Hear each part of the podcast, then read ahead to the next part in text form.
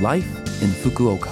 후쿠오카시 생활정보 Life in Fukuoka는 후쿠오카시 협찬으로 보내드립니다. 여러분 안녕하세요. 상쾌한 수요일 아침 DJ 김지숙이 인사드립니다. Life in Fukuoka는 여러분이 후쿠오카시에서 쾌적하고 즐겁게 지내실 수 있도록 다양한 생활 정보와 여행 정보를 소개해 드립니다. 매주 수요일은 저 김지숙이 한국어를 담당합니다. 자 그럼 오늘도 짧은 시간이지만 저와 함께 즐거운 시간 보내시기 바랍니다. 오늘 아침에는 스튜디오에 손님이 오셨습니다. 김현태 님이십니다. 안녕하세요. 네, 안녕하세요. 네, 우선 자기소개 부탁드려도 될까요? 예, 저는 대한민국 충청남도 홍성 출생이고요. 64세입니다. 한국에서 대학을 졸업하고 롯데호텔에 근무하다가 88년도에 도쿄로 대학원을 유학 가서 현재 사회 활동을 하고 있는데 세계 네. 한인무예협회 서울변 지역 대표하고 규슈 한국인연합회 회장을 맡고 있습니다.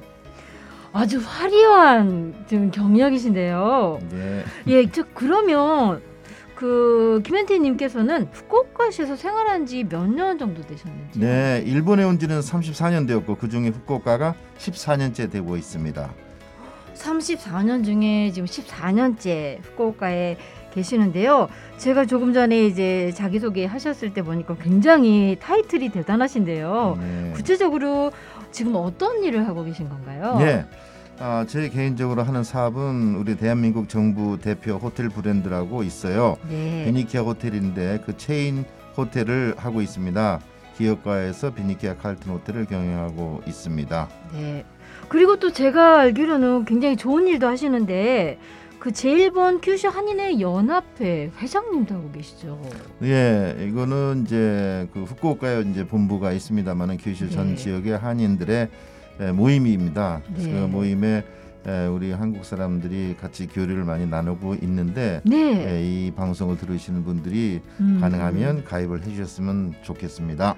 네, 알겠습니다. 그 회원분들이 많으신가 봅니다. 예, 현재 75명밖에 안 됩니다. 그리고 네. 유학생들이 따로 있는데 네네. 유학생들은 별도로 청년부로 해서 운영을 하고 있기 때문에 네. 다 합치면 약 한 200명 됩니다. 네. 아니 제가 들어보니까 이 큐슈 한인 연합회에서 굉장히 좋은 일을 많이 하셨더라고요. 유학생들을 위해서 마스크를 아니면 다른 생활 부품 등을 지원하는 그런 선행을 많이 하신 걸로 제가 알고 있습니다. 네, 요즘에 굉장히 어려운 때죠. 네. 어, 그래서 그 특히나 유학생들이 어렵기 때문에 어, 음. 라면이라든가 그 네. 어, 식료품을 좀 배달을 좀 해줬고 음. 특히 마스크 요즘은 이제 마스크 필요 없습니다만은 네. 어, 그렇게 하고 이제 길어지다 보니까 우리 음.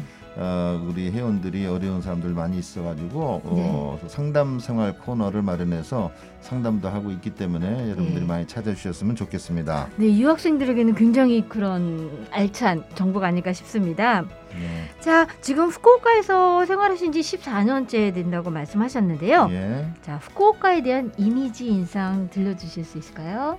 네, 후쿠오카라고 그러면은 뭐 어, 여러분들 잘 알다시피 220km밖에 떨어지지 않았죠 부산에서. 예. 그래서 어, 재미있는 것이 너무 친근감이 있고 음. 어, 또 후쿠오카 분들이 에, 너무 어, 우리 한국 분들하고 잘 또 어울려 주시는 것 같아가지고 항상 경상남도 후쿠오카 시 같은 그런 따스한 어, 그런 기분으로 살고 있습니다.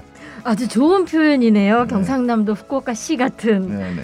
네. 자, 그러시면 후쿠오카에 오셔서요. 그 문화적 차이로 뭐 당황하셨거나 놀라신 그런 경험 없으신가요? 예, 후쿠오카라기보다도 이제 일본에 와서 한일 예. 문화 아, 차이 중에서 대표적으로 느꼈던 것은 제가 가정 교육을 얘기할 수 있습니다만은 네. 일본 사람들은 되게 남에게 피해되지 않도록 행동을 조심하라 음. 이런 단체 행동을 많이 얘기를 하는데 네. 우리나라 사람들은 너는 할 수 있다 내가 해야 된다는 등의 음. 그런 교육으로 아 역시 개인 행동을 강조하는 것에 비해서 이분들은 단체 행동들을 많이 강조해서 아, 평화롭게 그 유- 조직제로 위주가 되겠구나 하는 것이 상당히 인상적이었습니다.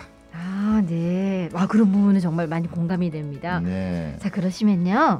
우리 청취자 여러분들께 메시지 부탁드려도 될까요? 네, 청취자분들이 되게 한국 분들이기 때문에 아까도 말씀을 드렸습니다마는 네. 코로나 팬데믹으로 굉장히 어려우시기 때문에 에, 가능하면 우리 그 아, 한인회 같이 함께 해주셔가지고 어, 시기를 잘 넘길 수 있도록 음. 아, 큐슈 한국인연합회를 인터넷에 치셔가지고 한 번씩 방문해 주시면은 마음이 덜, 더 많이 도움이 될 것 같습니다. 감사합니다. 자 그러면 오늘 초대 손님이신 김현태님께서 좋은 노래 한 곡 소개해 주시겠습니까? 네. 어, 우리들이 이렇게 그 Love FM을 통해서 만나야 하니까 그 만남이라는 단어가 생각이 나요. 네. 노사연의 만남을 좀 어, 듣고 싶습니다. 어, 다음에 또 기회가 된다면 저희 스튜디오에 다시 한번 방문해 주시면 감사하겠습니다. 네, 감사합니다. 감사합니다. 고맙습니다.